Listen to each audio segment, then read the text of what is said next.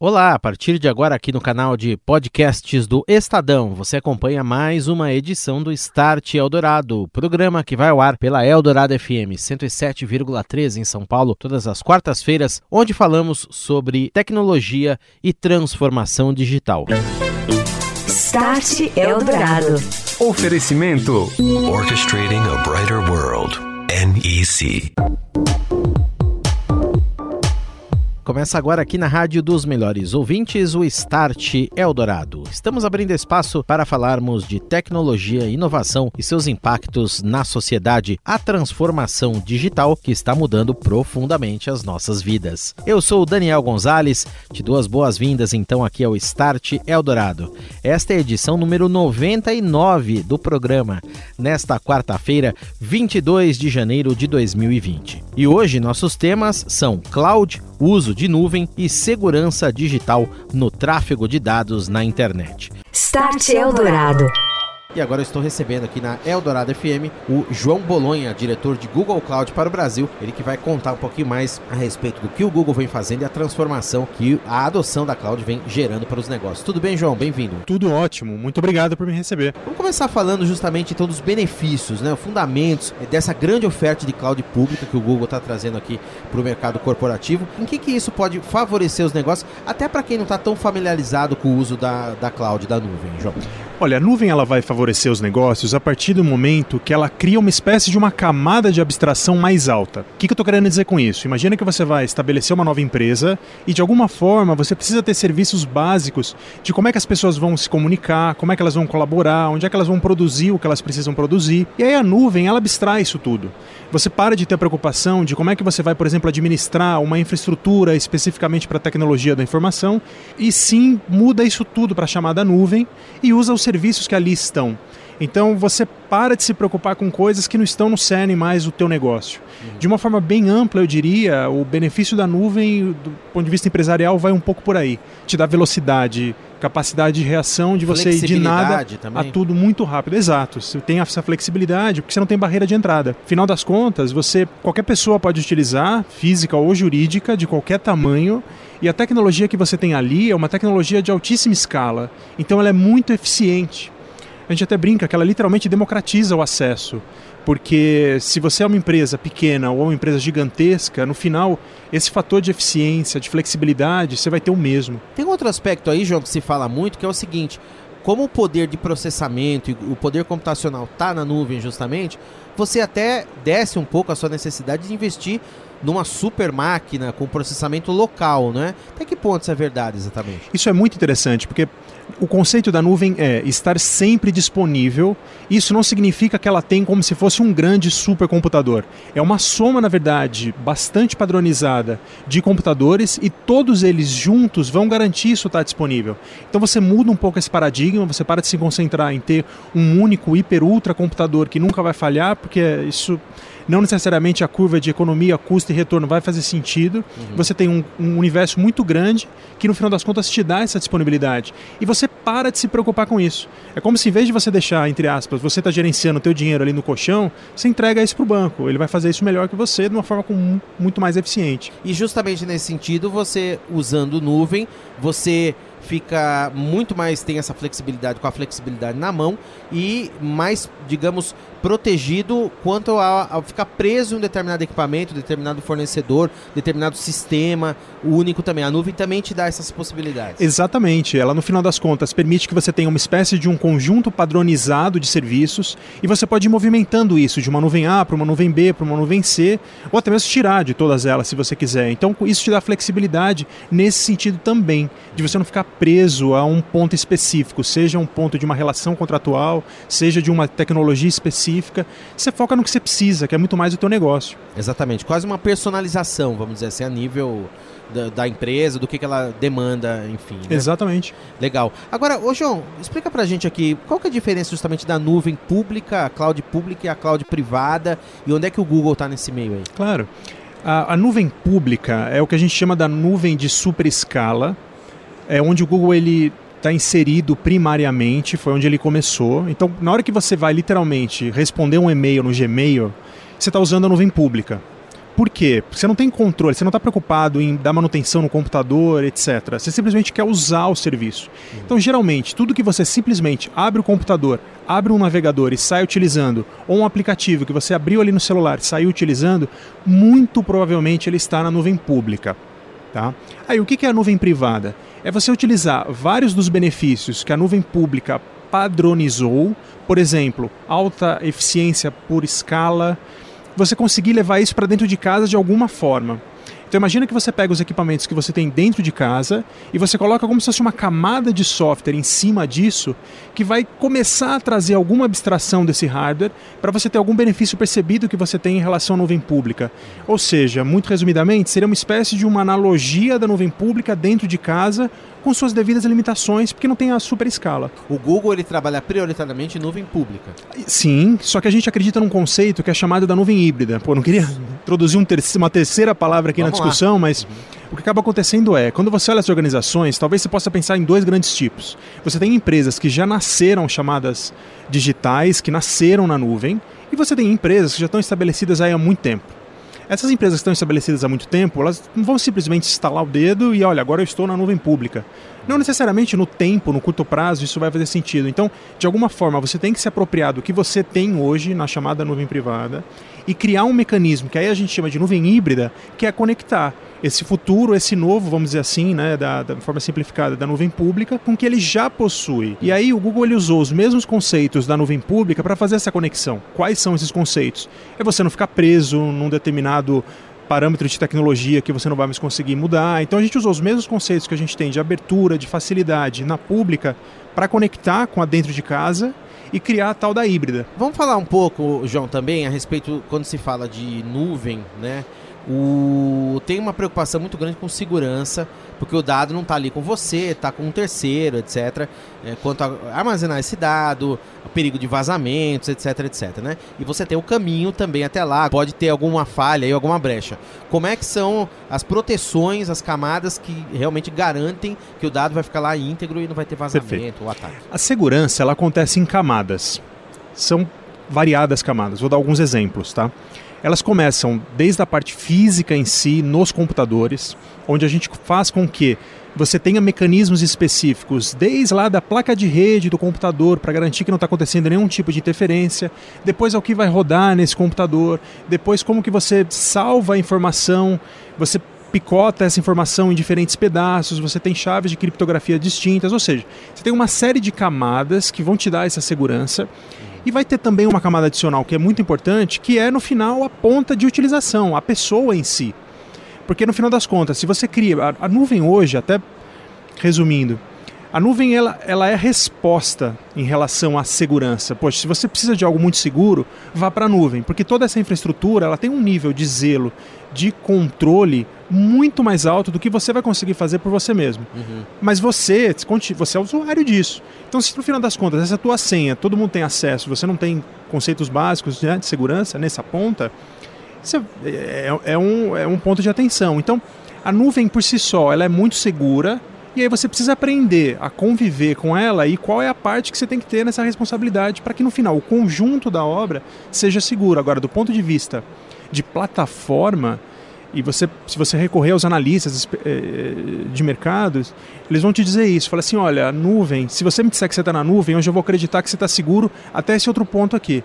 Daqui para frente, o que, que você está fazendo em relação à tua parte? Exatamente. E, e, ou seja, é um acelerador de segurança, na verdade. Pegar um exemplo simples. Uhum. Na hora que você pega, por exemplo, você faz um upload de um arquivo para a nuvem, você vai, esse arquivo ele sai do teu computador já criptografado. Na hora que ele chega lá, vamos dizer assim, no destino dele, ele é separado em diferentes pedaços, no mínimo, no mínimo três pedaços, cada um deles é salvo fisicamente no local distinto e foi também criptografado de uma forma distinta. Então, até se de alguma forma alguém conseguiu invadir, por exemplo, um data center e roubar um, um, um hard drive, um, um, HD, vamos dizer assim, que estava ali naquele local, ele vai ter um terço da informação que está criptografada desde a origem. Ou seja, é, é bastante seguro. Para onde a gente vai agora? O Google está aumentando essa oferta aqui, né? O interesse das empresas, quem está procurando mais, é, empresas até pequenas, você citou aqui de pequenos negócios que já podem nascer digitalmente dessa maneira, pra, até para impulsionar e, e, as suas atividades, etc. Para onde a gente vai agora? Qual é a sua visão de futuro aí? Para esse mercado aqui no Brasil? Perfeito, perfeito. O mercado brasileiro, em geral, ele é um mercado privilegiado porque ele é acelerado em relação à adoção de nuvem, uhum. é, nessa visão mais global. Então, acho que a gente tem esse fator positivo que por vários motivos a adoção é acelerada no Brasil, acho que esse é o primeiro ponto. O segundo ponto é a adoção inicial, talvez quatro, cinco anos atrás, se deu principalmente por organizações que já nasceram pensando na nuvem e pequenas e médias empresas. A realidade hoje já é bastante diferente disso. Você passa a ter uma mistura, você passa a ter um, uma presença de organizações estabelecidas, mais tradicionais, de grande porte, já bastante significativo. Porque você precisa resolver muitas vezes questões que, se você for olhar somente dentro de casa, você não consegue resolver. Você precisa ir para a nuvem pública. Questões de computação cognitiva, questões que não são necessariamente exatas, como A mais B. Ou... Então, o tradicional ele começou por esse lado muito próximo da computação cognitiva e hoje ele já está chegando na parte mais clássica, digamos. Então, o que a gente vê como futuro é crescer ainda mais esse lado mais tradicional, vamos dizer assim, em relação à, à adoção de nuvem pública e, e, e, seguir acelerado. O Brasil tem essa característica. Legal. E, e é legal que as empresas estão com esse olhar também, né? Já Perfeito. estão nascendo nesse meio Perfeito. e adotando desde a sua origem. Exatamente, exatamente. exatamente. Por exemplo, disse que uh, pesquisas de mercado também, 80% de tudo que você vai fazer novo, você vai fazer na nuvem, ou seja, é, é, é a maioria. Ao mesmo tempo, quando você olha para o mercado tradicional, ele só migrou 20% até agora. Ou seja, você está em um momento onde você já tomou a decisão e dependendo da tua organização, ela sendo mais tradicional, você está achando o caminho de como fazer aquilo e o que você vai fazer na linha do tempo. Perfeito, que é muito bom, claro, para a segurança, todas essas questões que a gente conversou aqui com o João Bolonha, diretor de Google Cloud para o Brasil, que eu agradeço a presença aqui na Eldorado FM. João, obrigado, sucesso, um abraço, até a próxima. Muito obrigado. Você ouve Start Eldorado. Oferecimento Orchestrating a Brighter World. NEC. É hora do Momento NEC aqui no Start Eldorado. Recebo André Letério, ele que é diretor de marketing da NEC aqui no Brasil. Oi, André. Olá, Daniel. Olá, ouvintes do Start Eldorado. Há um movimento no mundo da tecnologia que é a descentralização dos data centers das empresas. Isto acontece pois a sociedade hiperconectada atual exige que as companhias levem suas aplicações e serviços cada vez mais próximos, onde seus negócios acontecem. Para atender esta demanda que vem crescendo no mercado, a NEC e a Furukawa firmaram uma parceria para fortalecer a atuação no segmento de infraestrutura de TI para data centers no Brasil. A NEC, com toda a sua expertise como integradora, passa a oferecer aos seus clientes as soluções do portfólio da Furukawa. A aliança aumenta o potencial das duas empresas no segmento de cabeamento e infraestrutura, bem como no de servidores, networking, interconexão de data centers, computação de alta performance, o HPC, entre várias outras soluções. Trata-se de uma excelente notícia para o setor e para ambas as organizações, que levam assim soluções fim a fim aos seus clientes que estão caminhando em direção à transformação digital. Obrigado, André. Até a próxima. Um abraço. Um abraço, Daniel. Um abraço, ouvintes. Você ouve Start Eldorado. Oferecimento Orchestrating a Brighter World. NEC. Conversa agora aqui na Eldorado FM com Gilberto Zorello, ele que é coordenador de projetos do Núcleo de Informação e Coordenação do Ponto BR, o NIC ele está comigo aqui no estúdio. Tudo bem, Gilberto? Boa noite para você. Tudo bem. Boa noite, Daniel. Muito obrigado pela presença aqui. Nós vamos falar de temas importantes aqui que tem a ver com a segurança da rede, portanto, segurança de todos nós, ainda mais agora nessa era da hiperconectividade. Começar falando do programa Internet Mais Segura, que é voltado aos provedores, né, Gilberto? Como é que isso está funcionando? O que, que exatamente consiste esse programa? O programa por Internet Mais Segura ele visa disseminar junto aos provedores e operadoras as melhores práticas eh, de configuração das redes para melhorar a questão de segurança, para proteção das redes dos próprios uh, provedores, assim como uh, com que esses fazer com que esses provedores não ataquem outras redes. Isso porque um ataque, evidentemente, parte de algum lugar, mas se todo mundo tiver os seus equipamentos seguros, ele não vai se disseminar. É, esse, é, esse é o princípio. É, corretamente. Um, do, um, dos ataques mais, muito com, mais comuns hoje tá, uhum. é o, o, DDoS, que é o de negação de serviço. Né? E existe uma modalidade que vem, vem sendo muito praticada, que é o de reflexão. Uhum. Ou seja, uma, uma rede ela é atacada e o tráfego ela, ele é refletido, ele, ele, ele acaba tendo um destino para outras redes. Isso é feito a partir de, de várias redes, então aquele, aquele usuário final ele recebe um tráfego muito alto. Hoje, esse tipo de ataque, infelizmente, ele é até é, vendido no mercado, tá? até para tirar operadoras do ar. Né? Muitas vezes essa, essa, essas uh, operadoras vítimas desse tipo de ataque perdem vários clientes por conta desse tipo de problema. Que se objetiva, Gilberto, num tipo de ataque desse? Normalmente é o que? É o roubo de dados. Porque antigamente a gente tinha aquele hacker que o cara invadia lá uma rede ou invadia um site e tal, colocava ali uma mensagem política. Hoje em dia o que, que se busca? É roubar dados, é, é desviar recursos? Qual é a motivação exatamente por trás desses ataques? É, existem vários tipos de ataques, né? É, existem esses ataques para roubar recursos, mas esses ataques que nós estamos vendo com maior intensidade hoje hum. são esse tipo de DDoS, né, que eu mencionei. Então são basicamente ataques para derrubar redes tá? e inviabilizar a operação de, da, das empresas. Os provedores muitas vezes podem configurar os seus equipamentos atuais quase sem custo, não é isso? E é, se proteger de uma maneira muito mais efetiva contra esses ataques. Vocês, inclusive, com esse projeto, estão informando os provedores sobre isso. Então, o, os provedores eles, eles podem configurar seus, seus equipamentos de forma a, a protegê-los né, uhum. para uh, não serem invadidos. Né? E esse equipamento, esses equipamentos invadidos eles podem uh, fornecer para, para esse atacante dados sensíveis da, da rede, eh, de suas redes, tá? e também pode ser configurados para é, fechar alguns, alguns tipos de serviços que permitem os ataques de, de amplificação, de reflexão, como expliquei no início. Esses provedores, inclusive, que também podem ter outras soluções aí, como Firewalls, outras soluções também Sim, ah, implementadas. Uh, equipamentos com uh, soluções complementares, como Firewall, também ajudam a proteger as redes. Então, assim, o provedor ele tem que trabalhar com configurações na sua rede, configurações dos equipamentos que estão, que estão na ponta do cliente, tá? E todas essas configurações é, é bom que se destaque que é, é, de custo muito baixo, porque não é necessário a aquisição de novos equipamentos tá? sofisticados. Né?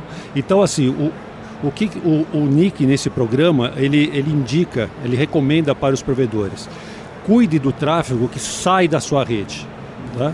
É, monitore esse tráfego que, que, que sai da, da, da, sua rede. Isso é muito mais barato. Se todos fizerem isso, é, é, a segurança de todos vai melhorar e muito. Exatamente, porque o ataque sai de uma rede vai cair, é o ataque justamente Exatamente vai cair na outra, isso. na do vizinho. Exatamente. Agora, Gilberto, em tempos aqui do em que se fala da chegada de 5G, hiperconectividade, se fala muito também internet das coisas, né? O equipamentos aí de baixo poder de processamento conectados o tempo todo e muitas vezes sem proteção, ou pelo menos eles deveriam ter uma proteção pensada desde a fabricação. É? Como é que isso exatamente pode representar risco daqui para frente? Quais são as medidas que a gente pode tomar, os fabricantes, no caso, provedores também, para prevenir essas situações? Então, a internet das coisas, ela é uma realidade. Né? É, cada vez mais vai se conectando dispositivos é, das redes conectados direto à internet. O que é fundamental é que os fabricantes pense desde o desenvolvimento do, dos produtos na questão de segurança, para que esses equipamentos possam ser configurados de maneira que não ficarem, não deixar os serviços vulneráveis, tá?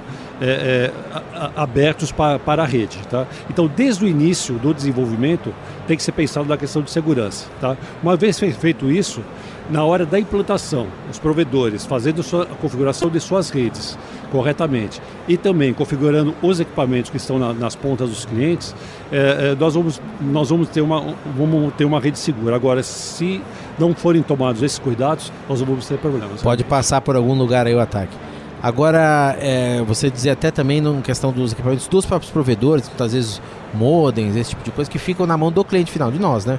Clientes que nós temos em casa, muitas vezes, ou a empresa tem lá na empresa, etc. Esse equipamento também tem que ter uma camada já e ser fornecido com essa segurança. Com certeza. Inclusive, o, o NIC-BR, é, com o LACNOG, eles, foi desenvolvido é, uma, uma melhor prática com os requisitos mínimos para aquisição dos equipamentos que são instalados na, na ponta do cliente, que são chamados equipamentos CPS. Né? Uhum. Então essa, essa, essa recomendação ela dá uma norma, dá um norte para os, os provedores quando eles forem adquirir os equipamentos é, é, sobre quais equipamentos se os equipamentos que eles estão comprando têm as, as melhores práticas de segurança eh, disponíveis para serem configuradas. E nós estamos também trabalhando com os fornecedores dos equipamentos para que eles disponibilizem no mercado uh, produtos com essas funcionalidades mínimas. Né? Okay. Então a, a ideia é trabalhar com os dois lados. Perfeito. Agora fazer uma provocação aqui, Gilberto. A gente sabe que o pessoal está sempre, o pessoal do mal aí, está sempre inventando golpes novos, novas formas de invadir, a, tentando procurar brechas nisso tudo. Quem que está ganhando esse jogo aí ou não tem vencedor? Um inventa uma coisa, o gato e rato, né, que a gente fala. Um inventa uma coisa, outro vai atrás. Vamos ficar nisso eternamente aí. Como é que você analisa isso então, no momento? Então, no, o, o, o, jeito de, de, de, vencer essa guerra é exatamente o que nós estamos uh, uh, uh, divulgando, tá? recomendando. Essas melhores práticas de, de, configuração. Tá? Então, assim, por exemplo, quando nós começamos o projeto, tá, do, o programa por uma internet mais segura, nós tínhamos uma quantidade grande de serviços abertos vulneráveis aqui no Brasil. Tá? Hoje, esses serviços permitiam amplificação de tráfego, como expliquei no começo. Sim. Hoje, nós conseguimos, através do, do, do programa, tá, com um trabalho bastante forte com, com as associações de, de operadoras, tá? por exemplo, Cine Telebrasil, Associação de, de Provedores, a própria Abranet, a, a Brint, Rei Telesul e outras. Né? É, e a, a, reduzir essa quantidade de serviços uh, vulneráveis. Para ter uma ideia, nós conseguimos re, uh, reduzir 60% dessa quantidade de, de, serviços vulneráveis. Em quanto tempo isso? Isso em um, um ano e meio. Uhum. Tá? Agora o, o, programa continua, tá? então a nossa ideia é que para o ano que vem conseguir uma, uma chegar em 80% a 90% seria, um, seria uma, uma meta ideal para o nosso programa. Tá? As então, operadoras então, também estão envolvidas, Gilberto? as, as operadoras, eh, sim, todos os provedores, todos os eh, participantes da rede estão, estão envolvidos. Uhum. Como, como eu disse, é, é, os provedores e as operadoras, elas são responsáveis pela configuração das suas redes e dos equipamentos que estão das pontas. Então, elas, o trabalho é direto com elas. Por isso, o, o NIC, nesse programa, ele se aproxima das associações para oferecer para essas associações treinamentos para os seus participantes, é, é, é, palestras tá? É, de esclarecimento, é, materiais didáticos, tá? E, e, também nós fazemos um trabalho corpo a corpo com as operadoras e também com os provedores para trabalhar essa questão de segurança nas, nas, nos vários requisitos, nas várias recomendações que nós, que nós fazemos para melhorar o cenário. Brasil em relação a outros países do mundo, como é que fica nesse cenário? Uh, para alguns, alguns tipos de serviço, uh, nós éramos, uh, para esse caso dos serviços que permitem amplificação, nós éramos, infelizmente, os primeiros do mundo.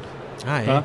Nós chegamos nessa situação. Uhum. Com esse trabalho que está sendo feito, hoje, por exemplo, nesse caso, a gente já chegou em quarto.